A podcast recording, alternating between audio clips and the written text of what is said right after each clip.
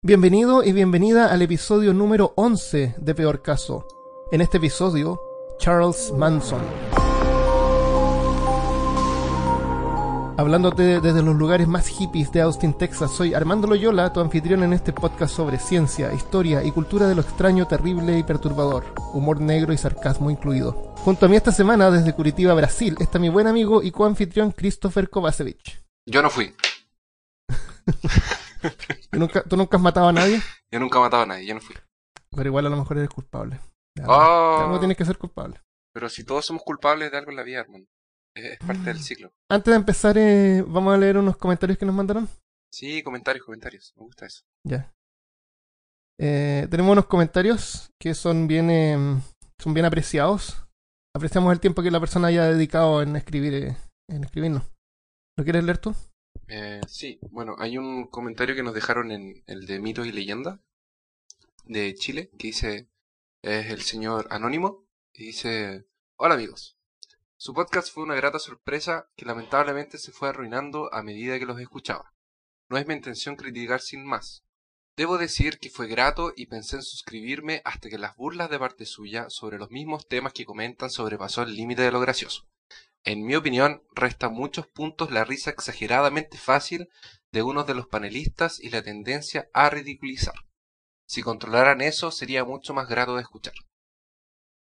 Yo creo que, tiene, que ver un poco con, expectativas, Armando, porque eh, tal vez no muchos de nuestros oyentes al principio se dieron cuenta que nosotros en realidad estábamos tratando de entretener, pero trayendo temas importantes. O sea, no temas importantes, pero temas profundos, pero que al mismo tiempo pudiéramos entretener, eh, hacer chistes, burlando. Yo no sé si Sarcasmo Bueno. se llama eso. eh, Claro, yo me imagino que eh, yo soy el que se ríe mucho, puede ser. Pero Puede ser es, es parte de, de mi, de mi personalidad, la verdad. De, de reírme de cosas simples y, no sé. Yo me río por tontera, entonces cualquier tontera me da risa y me río. Y, pero parece que... O sea, tú dices que yo hablo tonteras. Claro. y yo me río. Pero aún así le agradecemos a, a nuestro amigo. Hubiese sido genial que, su- que, se hubiese, que hubiese dejado el nombre. eh, que no fuera anónimo. Eh, porque sí. ah, da igual, es que, la, es que uno se sabría- puede crear sabría- una cuenta en, en, en Evox, fue esa. Claro, Pero da igual, ah, eh, aprecio eso. eh, no pedimos perdón porque no porque el podcast no fue lo que él esperaba. Pero sí lamento que no hayamos logrado establecer las expectativas como tú dices de un principio. A todo esto no, no dice que no lo va a escuchar más. No dijo que no nos iba a escuchar más. Pero una vez se nos está escuchando ahora. Ojalá que nos esté escuchando ahora. Porque dijo También que... lo vamos a incluir ahí, eh, aclarar que tiene humor negro y sarcasmo incluido. Sí, yo creo que vamos a, a tener que empezar a avisar que Sí. de alguna forma... Es que en realidad el formato es como bien serio. Si tú entras a la página... ya, Sí, eso, eso tenemos que también cambiar el logo, El eh, logo, para poder eh, parece- eh. para que represente más lo que es el podcast. Podríamos ponerle un, un gorrito de un- viejito pascuero al gatito. Yo creo que sí. Eh, sí, lo vamos a cambiar un poco. Es, es más que nada un placeholder por ahora. Es como medio fome. Y no, no se nos ha ocurrido qué hacer. Si alguien tiene alguna idea, que nos puede mandar un email. Nos puede contactar desde peorcaso.com. Ok, y volvamos al programa. Vamos a hablar sobre, sobre Charles Manson. Eh, ¿Te parece que eh, introduzca más o menos de qué se trata esto? Sí, hablemos... Porque es un tema que ha salido a luz a, a- a estos días porque este señor falleció eh, cumpliendo su condena de, de eterna. Eternamente por- encerrado en una cajita. Sí, pero la cumplió.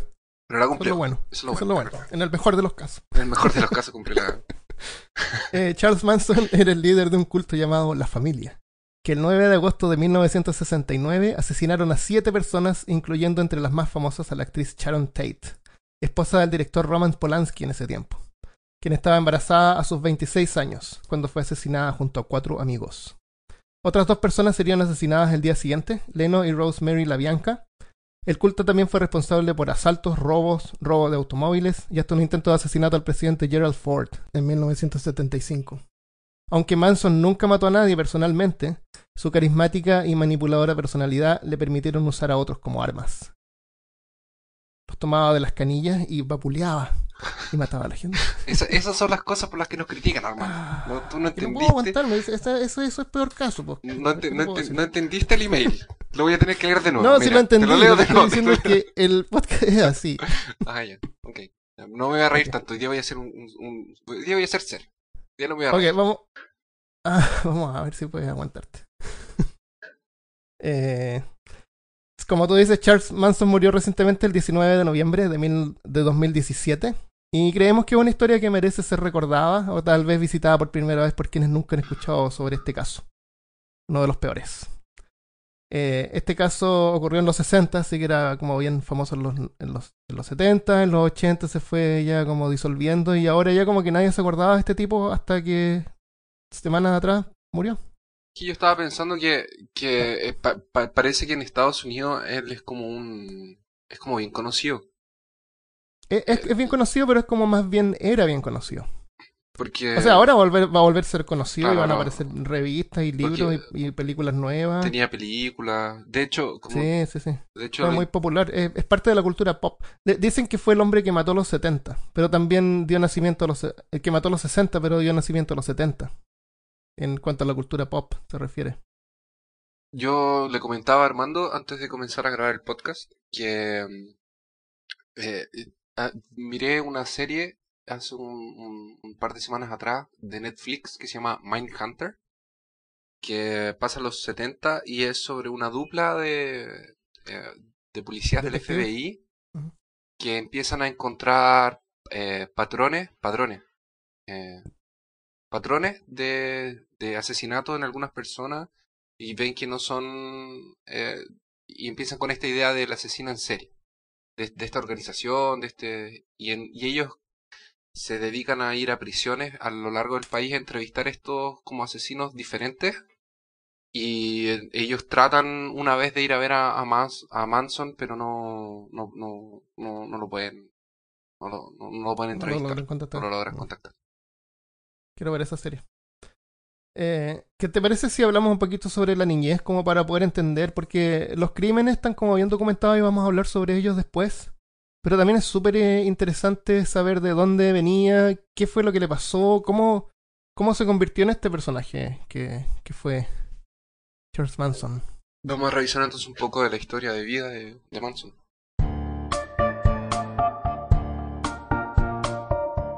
Eh, Charles Manson provenía de una familia humilde. Su abuela se llamaba Nancy Maddock.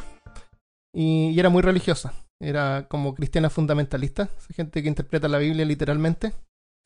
Vivía feliz junto a su marido y tenía cinco hijos. Hasta que en 1931 su marido murió de neumonía. A los dos años murió una de sus hijas. Eso fue bien lamentable y hizo que Nancy se volviera aún más religiosa. Y quería que su hija menor, Kathleen, creciera con la moral y la modestia que dictaba su fanatismo religioso. O sea, que fuera una monja. Pero Kathleen era una adolescente y quería divertirse como otras niñas de su edad. claramente Vestirse a la moda y salir a las fiestas o bailes, como le decían en ese tiempo. Así que Kathleen tuvo que salir a escondidas de su mamá y conoció a un tipo llamado Colonel Scott, que tenía 23 años. Comenzaron a salir juntos. Kathleen ocultaba su relación de su madre y Colonel le ocultó a Kathleen que él estaba casado. Mm, En, ah, en 1934 ella quedó embarazada y Coronel la abandonó. Pero Kathleen quería tener un padre para su hijo, así que comenzó una relación con un hombre llamado William Manson. Cuando su hijo nació, el 12 de noviembre de 1934, fue nombrado Charles Miles Manson. Charles era el nombre del padre de Kathleen, el que había muerto años antes por neumonía. O sea, Manson no era el, el apellido original de Charles. Y Charles no era el nombre original porque era su abuelo. quiero saber. Mentira. Pero Kathleen todavía era una adolescente, porque lo tuvo a los 16. Eran otros tiempos. Y con los 16 seguía saliendo a fiestas y dejaba al bebé Charlie al cuidado de, los- de sus familiares. Y a veces desaparece desaparecía por varios días con su hermano Luther. Nancy, la, la abuela, la abuela de Charlie, la mamá de Kathleen, sospechaba que sus hijos andaban asaltando gente, lo cual resultó ser cierto. El marido de Kathleen también se cansó que desapareciera tan seguido y se divorció en 1937. A Kathleen no le importó y demandó al padre biológico de Charlie, a Colonel, para que le pagara manutención, parece que se llama cuando tienen que pagar por, eh, por la manutención de sus hijos. Pensión alimenticia o manutención, claro.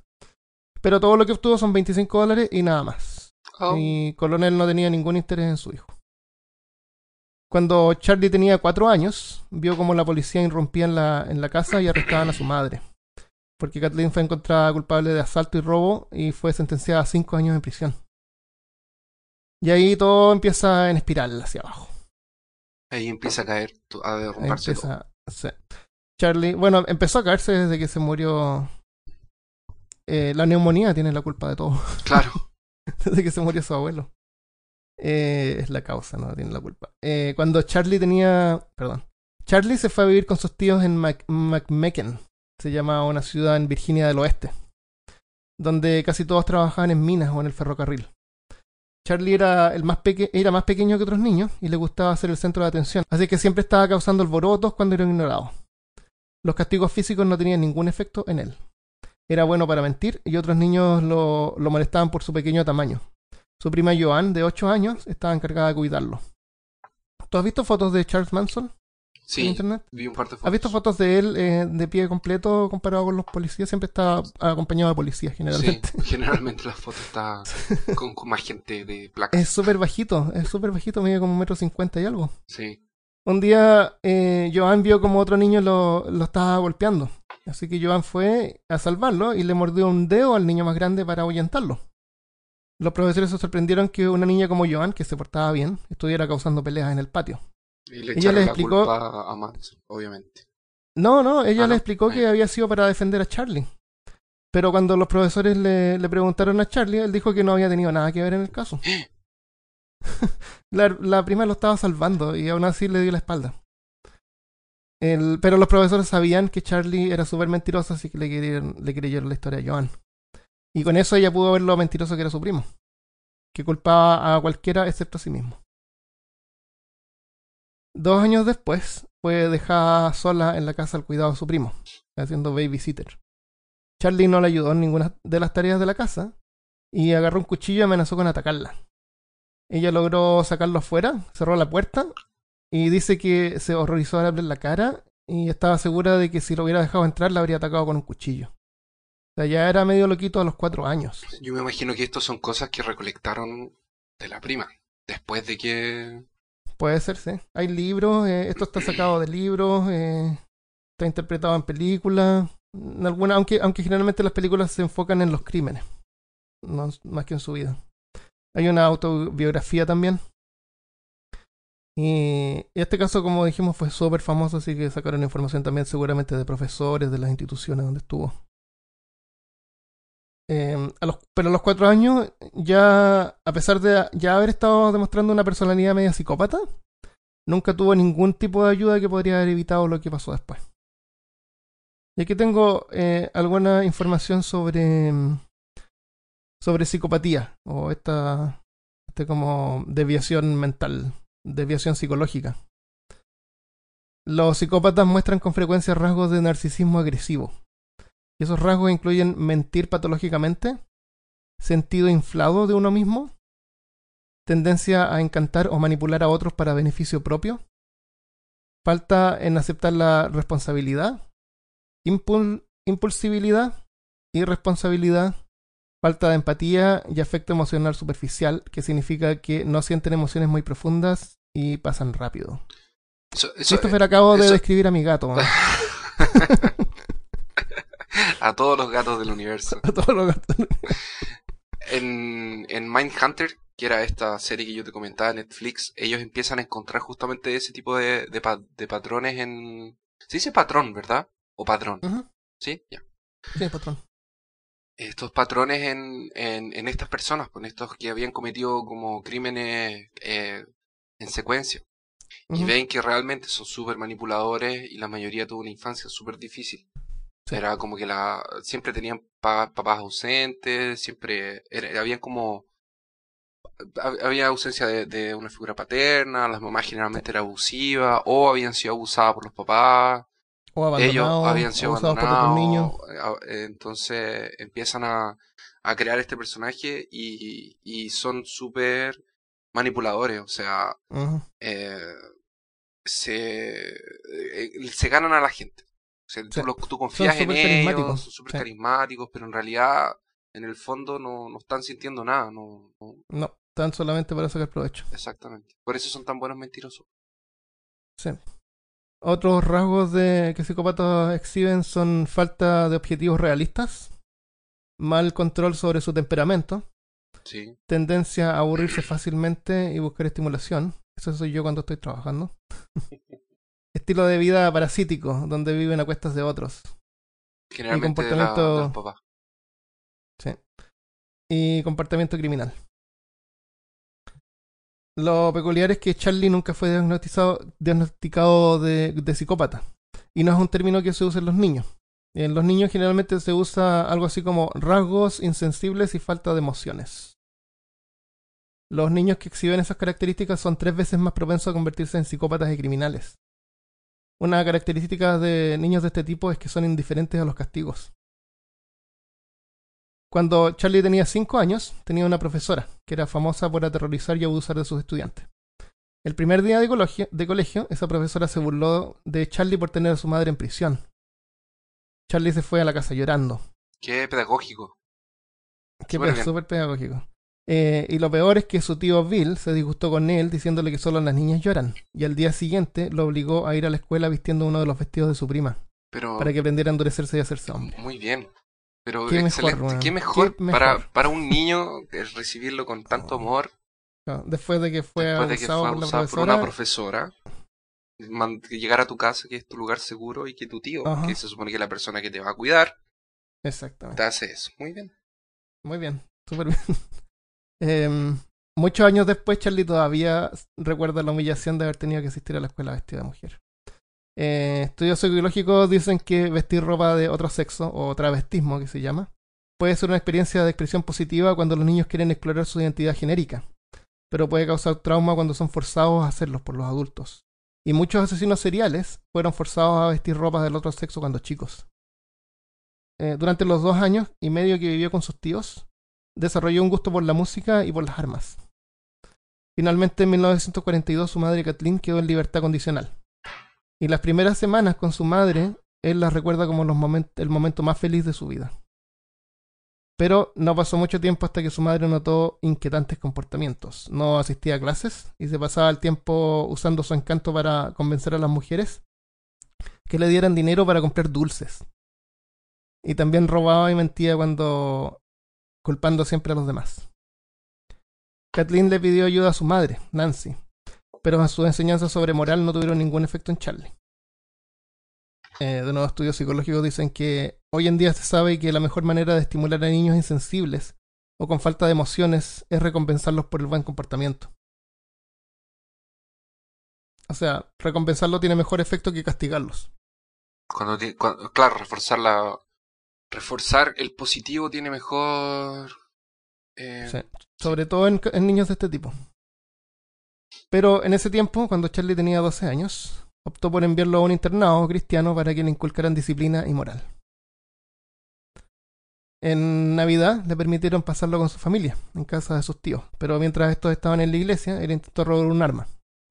Y ese comportamiento empeoró. Luego de regresar al internado, escapó y comenzó a robar tiendas de supermercados. La policía lo capturó, de nuevo, y fue enviado a un reformatorio de terrible reputación. No era para niños que se portaban mal, era para niños peligrosos. caramba. El abuso sexual era desenfrenado, y era común que los jóvenes más grandes abusaran y golpearan a niños más chicos. Y como dijimos, Charlie a esa edad era súper chico. De adulto llegó a alcanzar metro cincuenta y siete. Era bajo. Era muy chiquito. Era bajito. muy chico de- Era bajito y flaquito. De acuerdo a Manson, fue brutalmente violado al poco tiempo de haber sido internado. Caramba. En la, ser victimizado y violado a una corta edad puede causar tremendos traumas de trastorno de estrés postraumático y disociación, que puede causar separación de la realidad o experiencias emocionales. Según él, de adulto, decía que asaltar sexualmente a alguien no era la gran cosa. O sea, decía, te limpias y ya. No lo consideraba una violación. Claro, Como que se lo- lo desensibilizan, hicieron- no- se, no es se lo gran hicieron cosa, sí. tanto que lo transformó en una cosa normal. Claro, se, ya lo encuentra normal y no es la, tan la gran cosa. Eh, los encargados de la institución notaron que Charlie solo se comportaba bien con los que podía obtener algo a cambio. En, en ese ambiente, siempre vivía en constante temor de ser abusado o violado. Inventó lo que se llamaba el juego del loco. Él lo inventó. Com- sí. Como era muy pequeño, no era un juego, era una cosa que él hacía. Como era muy pequeño para intimidar a, los- a los otros reclusos, los asustaba haciéndoles creer que él estaba loco. Así que hacía morisquetas con la cara y agitaba los brazos. ¿Has visto? Hay videos de él en YouTube que donde hace caras y cosas. Era una cosa que él hacía. En ah, 1949 trató de escapar cuatro veces y cuando tenía 16, en el 51, intentó escapar de nuevo, pero fue capturado por la policía y enviado a otro reformatorio. Su habilidad para manipular a otros mejoró al punto que logró seducir al psiquiatra de la institución, quien percibió que Charlie tenía un sentido de inferioridad.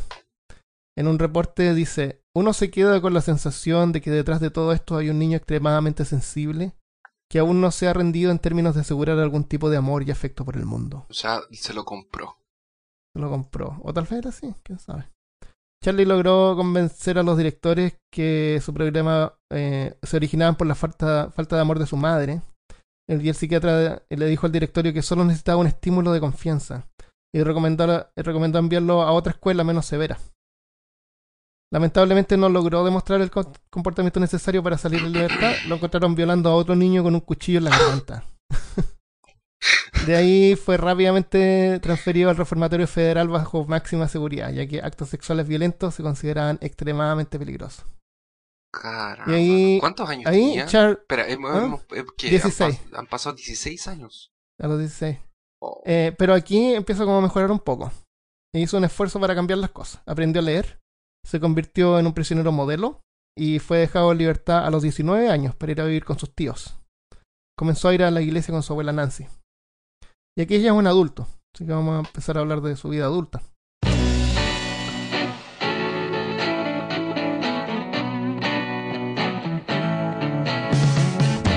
En la, iglesia eh, empezó a recolectar ideas que luego usaría en su culto. La idea del infierno y un abismo, que las mujeres debían obedecer a los hombres, y el sermón como sistema para abandonar la propia identidad. Eso decía él. Intentó hacer amigos con otros niños de la iglesia, pero rápidamente los alienaron por sus conversaciones sobre drogas y experiencias en los reformatorios. Así que terminó usando su tiempo para desarrollar su mejor talento, manipular a las niñas. A los 20 años le propuso matrimonio a una joven popular llamada Rosalie Willis. Se casaron y por un tiempo parecía que Charlie se estaba ajustando a su vida normal. Se hizo amigos y comenzó a aprender a tocar guitarra. Pero no duró mucho, porque Rosalie quedó embarazada, así que para poder eh, tener dinero extra, Charles empezó a robar autos. En el, 90 y- en el 55 fueron a visitar a su madre Kathleen que vivía en California en ese tiempo. Viajaron a Los Ángeles en un auto robado y Charlie le gustó mucho la ciudad. Después de haber vivido, me imagino que en, una, en un tierral, ¿te acuerdas que vivía en eh, Mac- Eh, que sí. era- trabajaban en, en las minas o en el ferrocarril? Ujú. ir a California eh, en Peque. Pero lo malo es que lo capturaron por robo de auto y fue grabado porque había conducido el auto fuera del estado, Oh. a otro estado, y eso era un crimen federal. Ah, de nuevo en la cárcel, un psiquiatra lo examinó. Charles le dijo que no sabía cómo vivir una vida productiva, debido a ver si, porque había crecido en, un, en reformatorios toda su vida. El psiquiatra estimó que como estaba casado con una esposa embarazada, eh, era candidato para libertad condicional. Así que fue condenado a cinco años de libertad condicional. O sea, no tenía que estar en la cárcel. Pero luego de haber faltado una cita en la corte en 1956, decidió escapar con Rosalie. Pero no logró evadir a la policía por mucho tiempo. No era muy bueno en eso, parece. Parece que no.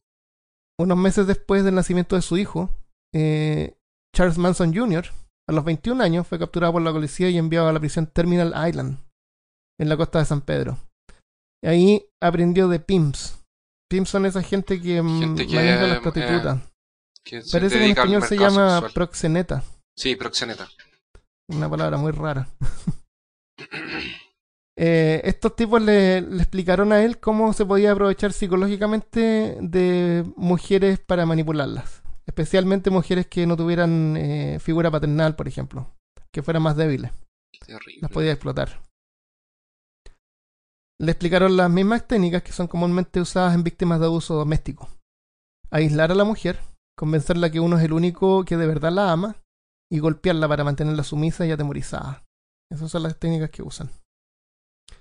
En prisión también tomó un curso de Dale Carnegie que se llama Cómo ganar amigos e influir sobre las personas. Ese es un libro bien famoso. ¿Lo has escuchado? No. El, eh, un libro que enseña varias técnicas como, como exactamente cómo ganar amigos e influir en las personas. Tenía mucho que ver con las técnicas manipuladoras de, de Charles que, que él ya usaba. Y una idea en especial le quedó súper remarcada. Deja que la persona piense que la idea es de él o ella. Que, que lo está haciendo por voluntad propia. Claro. En septiembre de 1958 salió en- de prisión nuevamente. Nos estamos acercando al 69, que fue cuando pasaron los crímenes. Ujú. Bueno, no nos estamos acercando, son 10 años antes. Rosalí lo había dejado hace años, así que se fue a vivir con su madre, donde se convertiría en proxeneta, como lo había aprendido en la cárcel. Y en septiembre de 1959 ya tenía una joven a cargo. Y regresó a los há- hábitos antiguos de robar dinero y autos. Y fue de nuevo apresado en junio de 1961 cuando tenía 26 años y fue enviado a la prisión McNeil Island. En prisión estudió cienciología y métodos de manipulación. Usó la creencia de la cienciología sobre las vidas pasadas y el, alma, y el alma inmortal, que lo usaría para convencer a mujeres que él las podía ayudar con traumas del pasado. ¿Tú has escuchado sobre eso algo? Cienciolo- cienciología. Había yo escuché que Tom Cruise era parte de la... Creo que Will Smith. Era como bien conocido, Eh, era como bien de, claro. de, Eh, de gente como Hay una, hay una cosa de- que se llama Dianetics, que es- dice más o menos así como si tú tienes un accidente, por ejemplo, o algo que te trauma, eh, tu cerebro como que empieza como a grabar todo lo que ocurre alrededor. Entonces, por ejemplo, imagínate que tú tienes un, eh, un accidente de auto y escucha que la sirena viene y la ambulancia te llevan al hospital. Entonces, en el futuro, cuando, cuando ya estás normal de nuevo, y tú escuchas una sirena, por ejemplo, tu cerebro lo asocia con el evento Ah, traumático que te pasó anteriormente, Sí. pero tú no te das cuenta y te angustias. Entonces hay un montón de cosas así que no son realmente sirenas, que es como lo más, lo más notorio. Eh, pueden ser cosas chicas, cosas Ah, pequeñas, que son un lápiz en una posición, cl- claro, te gatillan. Te Entonces la, la Dianetics eh, busca como encontrar estos, estos gatilladores y, Y sacártelo mismo. y para aclararlos y, y Claro. ya una vez que tú te das cuenta que eso es lo que está ocurriendo, eh, Ya lo claro, lo sacas y te mejor. libera. Ajá. Ujú. Eso es la- lo que inventaron, pero es, es un invento. Suena como Como lógico. suena como real y por eso es que hay un montón de seguidores, pero no tiene ninguna base científica. Eh, siguió aprendiendo guitarra y descubrió ahí a los Beatles. Eh, Charlie quería ser amado y adorado por todo el mundo como los Beatles. Y escribió algunas canciones ¿Y y, se no? puso como método. ¿Qué músico, que, ¿Qué músico no quiere ser eso? Bueno, él, él no era ni músico todavía. Pero empezó ahí, empezó a escribir algunas canciones eh, y quería ser músico famoso. En 1967 fue dejado en libertad condicional cuando tenía 32 años de edad. Y se le permitió ir a vivir a San Francisco. El verano de 1967 es conocido como el verano del amor en Estados Unidos. 100.000 seguidores del movimiento hippie convergieron en la ciudad de San Francisco. Y luego de haber permanecido la mitad de su vida en prisión, Charles estaba sorprendido de ver gente protestando contra el gobierno, hippies por todas partes y un grupo llamado Black Panthers o Panteras Negras. Este grupo de gente negra luchando abiertamente por su libertad intimidó mucho al pequeño Charlie.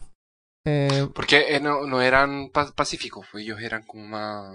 como- eran medios extremistas, pero igual tenían eh, igual tenían organización y ayudaban a la gente, ayudaban a la comunidad. Ah, entonces, Pero también tenían eh, harta expresión extremista y claro. Es que pensé que eran como punky, no sé por qué. Y eran, parece que eran medios racistas también. Y parece que ellos le llamaban a los blancos pigs. Porque los pigs son blancos, supongo. Pero hay, hay negros. Claro. Entonces, vamos a ver la formación de la familia.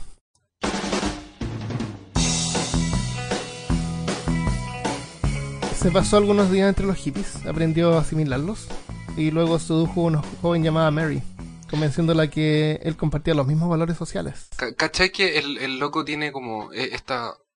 Cada vez que lo sacaban de un ambiente lo metían a otro, se Sí, adaptaba y, aprend- y aprendía más. se camuflaba, aprendía más de lo que ya sabía, usaba lo que... Pero era como que... Sí, como estaba cambiando de ciudad siempre, donde llegaba la gente no sabía quién era, ¿cachai? Claro, tenía Entonces se podía vender de como una imagen y, nueva claro, y se por eso imagen. tenía tantas personalidades distintas. Eh, la manipuló para que se acostara con él y le diera un lugar donde vivir. Ahí tenemos la, la característica parasítica. De parasítica. Y, y aplicó todas las técnicas de, manipulación que había aprendido. La convenció de que él era el único que la escuchaba, la valoraba y apreciaba lo especial y hermosa que era.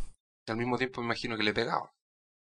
Mm, no, no, porque eh, esto ya no era. Él ya no era pimp, no quería ser pimp con la niña. Ah, quería Él que lo estaba formando la familia. Sí, a lo mejor las golpeaba para controlarla, eh, pero no era así como para, para que fuera prostituta, ¿cachai? Eh, se aprovechó del concepto de amor libre que promovían los hippies en ese tiempo. Esto fue antes del, del SIDA, así que no se sabía que el SIDA, que, que el sexo sin protección causaba ningún problema. Bueno, no solamente el SIDA, sino todo la, otro tipo de Puede ser, sí. enfermedades como Sí, también, eso gonorrea. es verdad. Sí, sí, eso es verdad. Pero los hippies promovían el amor libre. Así que la convenció de que llevara a otras mujeres a la casa. Y rápidamente juntó a varias seguidoras que comenzó a llamar la familia. O sea, era él y un montón de, de niñas. Eh, usó lo que había aprendido en la iglesia para convencer a las mujeres que ellas debían obedecer a los hombres, para que se acostaran con cualquiera que él les dijera. Y eso lo usaba él como manipulación. Eh, viajaron fuera de San Francisco en un bus escolar pintado de colores, de arcoíris, reclutando miembros. O sea, no podía ser más hippie. No hay más hippie que eso. Qué, qué maldito, loco. Sí. Pero Y es cínico, es muy cínico, es demasiado cínico. sí. en otoño de 1967 movió a la familia a Los Ángeles. Y eran tan pobres que tenían que buscar comida en los basureros. Salían a buscar así comida a los basureros. ¿Cachai? En 1968 se fueron a ver un rancho llamado Spa Movie Ranch. Y ahí vivieron gratis a cambio de algunas tareas. Ahora, por lo que yo he visto, el dueño del rancho era como un viejo, ¿cachai? Imagínate llegar a Charlie con un montón de niños así, que hacían lo que él quería. Seguramente le, le, le- le tiró algunas encima y rápidamente lo convenció que lo dejaran vivir ahí gratis. Ese rancho es genial porque era usado en las películas de, de western, de vaquero. Ah, Entonces, aparte de ser un rancho, eh, tenía así como los, los edificios de la, de la típica películas de vaquero, el salón, el banco. ah, tenía como la, la, la calle, esa calle, la típica. Claro, tenía la, calle, tenía, había un- una, un- un la- una lagunita. Pero genial vivir ahí, pues imagínate. Oh, qué bueno. Sea, eh, Char tenía la intención de usar las mujeres para ayudarla a impulsar su carrera como músico famoso. Eran las y de groupies. suerte, de suerte conoció al bajista de los Beach Boys. ¿Había escuchado esa parte? No, no tenía idea que se había encontrado con uno de los Beach Boys. En la. Él, él la encontró a un par de niñas haciendo deo, o haciendo aventón, como dijimos. Y se hizo amigo de él rápidamente. Dicen que cuando lo vio le besó los pies. Ah, porque él también decía que era Jesucristo. Y el diablo al mismo tiempo. eh, ah, por y- eso que le pusieron Mr. Satan. Puede ser. Tenía. Tenía un comportamiento medio raro. Al, al- no me acuerdo el nombre del, del, del bajista, pero lo encontró medio raro.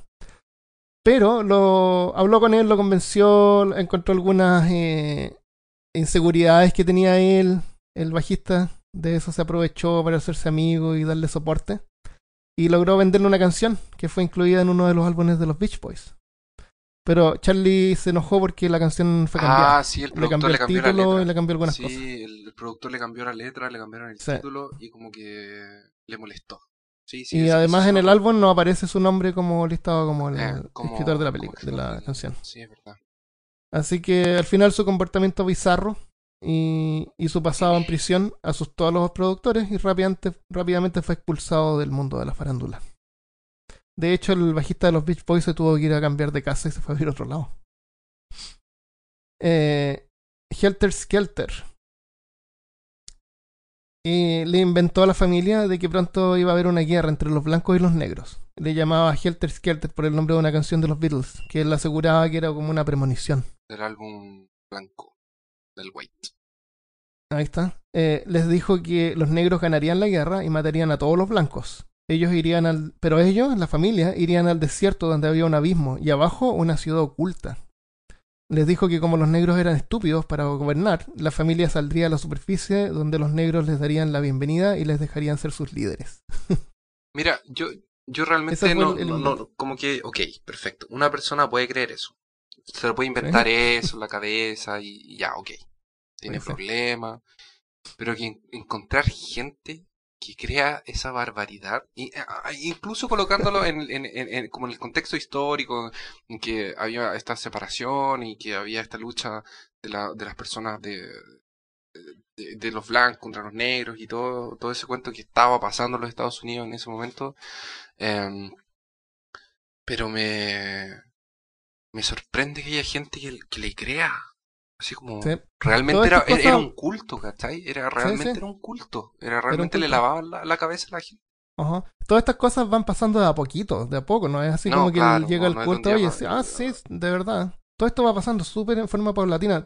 Ah, eso, eso, eso, es una cosa que las sectas y algunas religiones funcionan, que se llama eh, revelación progresiva. Entonces, por ejemplo, cuando tú entras a, a una secta o tú entras a un tú entras y empiezas con niveles.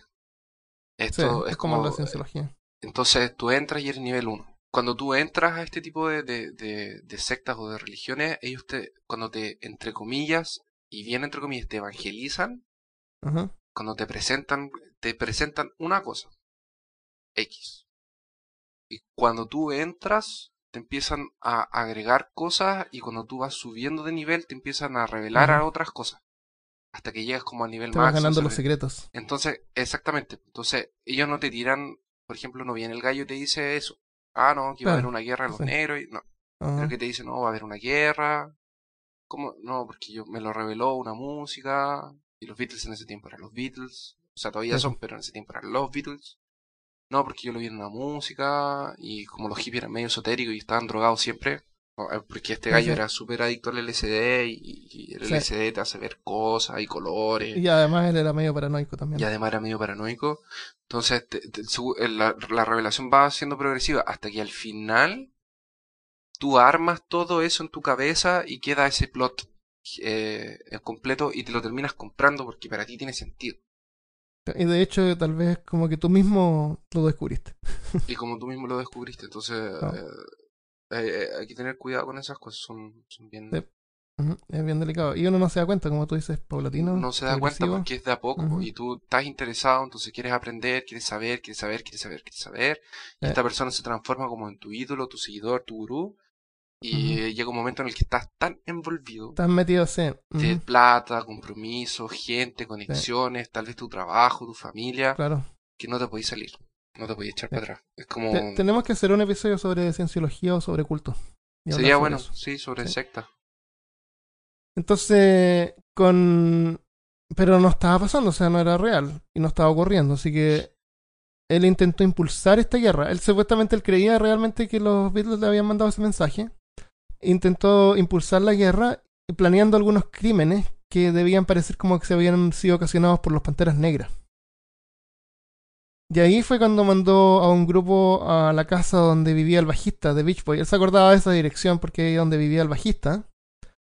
Y no sabía él quién vivía ahí en ese momento, pero como era un barrio rico, asesinar a cualquiera que viviera ahí causaría noticia y revuelo. O sea, iba a, iba a ser alguien importante.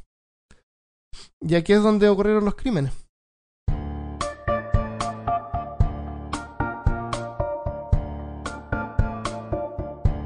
Vamos a, hablar del más, eh, como del, del ¿cómo, ¿cómo, lo puedo decir? No es el más mítico. El más famoso. El más famoso, claro. Vamos a hablar de uno de, de, uno de esos eventos que pasó el 9 de agosto de 1969, Beverly Hills, en Los Ángeles, donde cuatro miembros de esta familia entraron a, a una mansión, que debe ser la mansión del, del bajista de los... De, la ex mansión del bajista de, de los Beach Boys. Y mm, que obviamente el Mason los había mandado para allá y para asesinar a las personas que estuvieran adentro, como tú lo comentaste antes. En ese lugar se encontraba Sharon Tate, que era una actriz y un símbolo sexual de, ese de ese tiempo y que era esposa del, del director de cine Roman Polanski. Y ella estaba embarazada de ocho meses y medio. Le quedaban como dos semanas para, para tener Oh, al, wow. al- al bebé. Eh, junto a esto estaba un peluquero de ella y tres amigos. Eh, las personas que entraron, integrantes del clan, eran... El, eh, Roman Polanski no estaba ahí porque él estaba en Europa filmando una película. Y como ella estaba embarazada, Ah. la dejó con amigos para que la para cuidaran. que la cuidaran. Entonces estaba... Eh, quienes entraron a la casa de, de, de Sharon eh, era la Susan Atkins, eh, Patricia Krenwinkel, Leslie Van Houten y Tex Watson. O sea, eran tres mujeres y un hombre. Y obviamente entraron con todo, disparando y apuñalando a la gente. Cuando la policía los encontró, eh, las paredes tenían escritas con sangre cosas.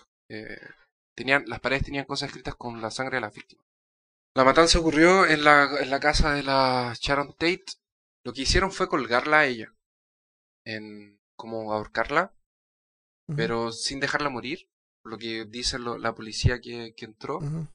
Em, le dieron 16 puñaladas a la mujer y la encontraron. Parece que la mataron primero y después la, la colgaron. Con La- 16 lo que dicen es que ella al principio no la mataron inmediatamente y ella les pidió clemencia porque estaba a punto de tener a su hijo. Entonces le dijo: Yo me puedo ir con ustedes, déjenme tener a mi hijo y después hacer lo que quieran conmigo. Pero déjenme tener a mi hijo.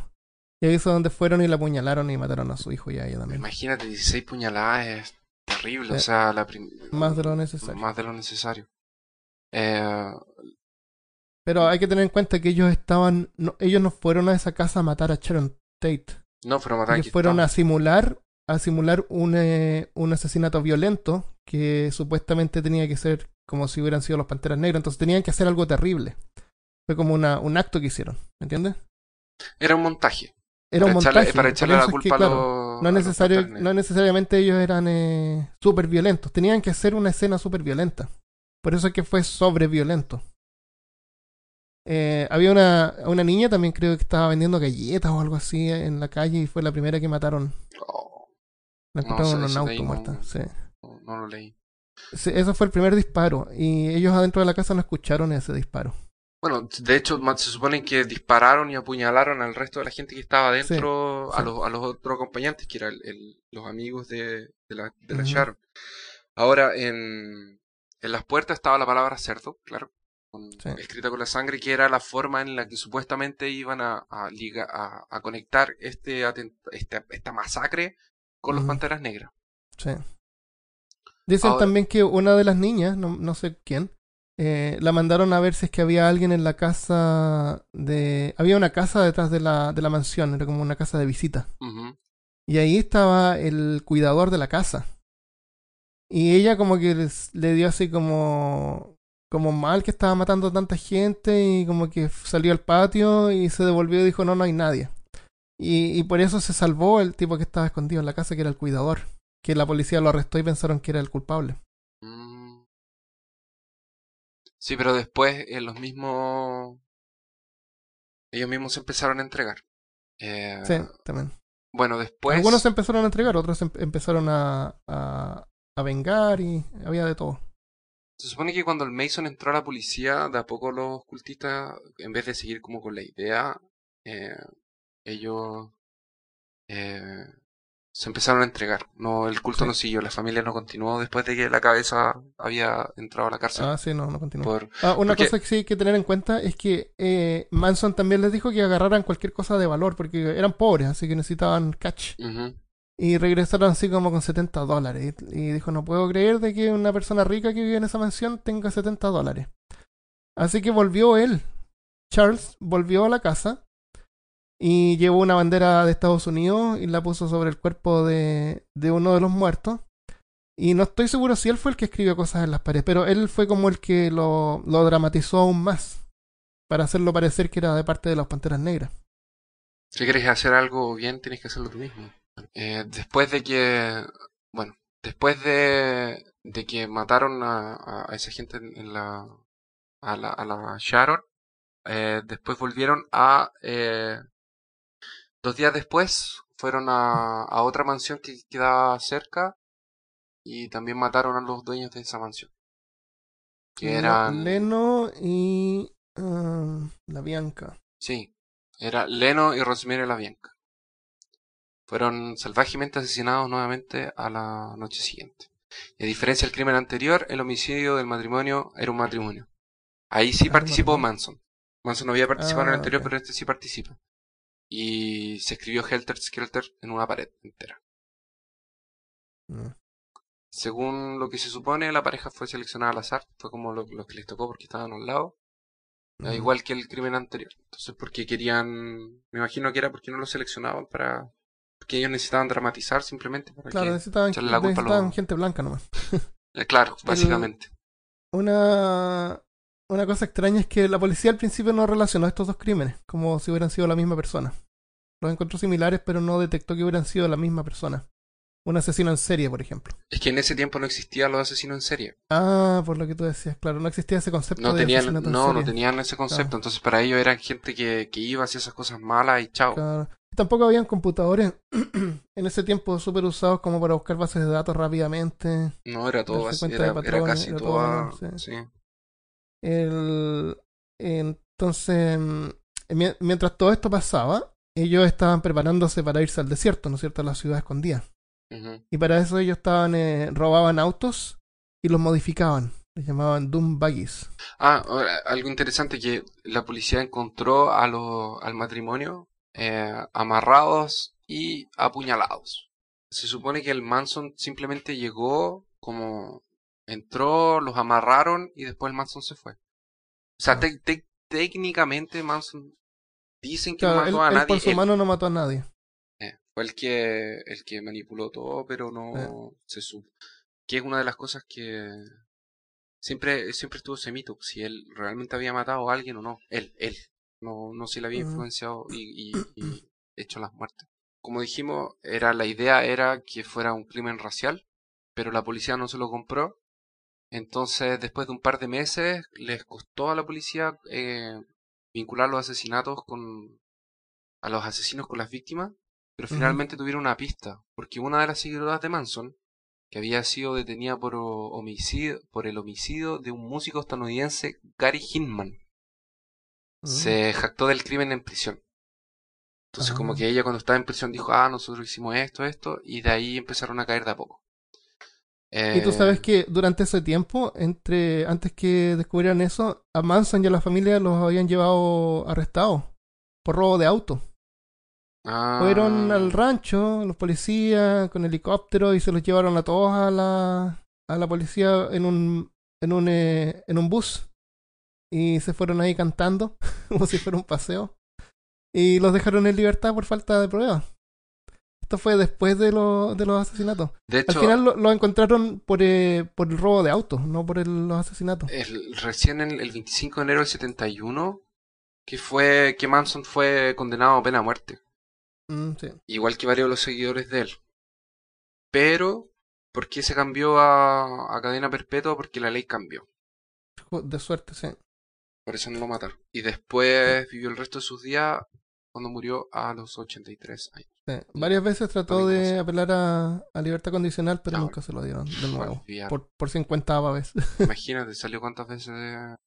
Eh, otra cosa es que mm, él fue, fue a la corte. Entonces, por mucho tiempo él estuvo yendo a la corte todos los días y eso lo daban en la, en la televisión y era como la, la sensación de esa época. Cada sesión en la corte para él era como una, una oportunidad de, de expresarse, actuar y era, era como el show que él hacía.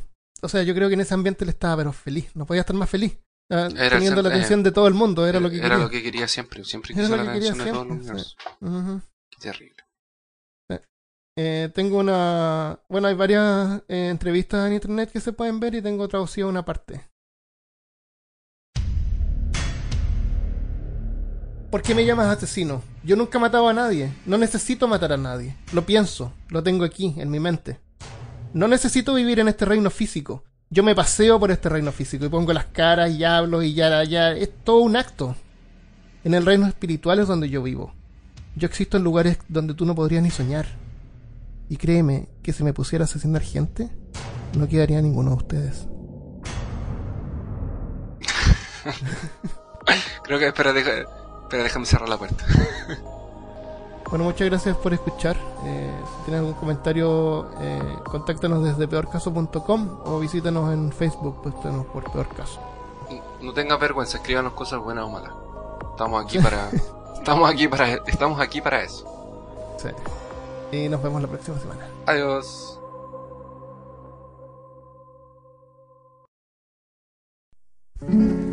There's a time for living. The time keeps on flying. Think you're loving, baby, and all you're doing is crying. Can you feel? Ah, those feelings real. Look at your game,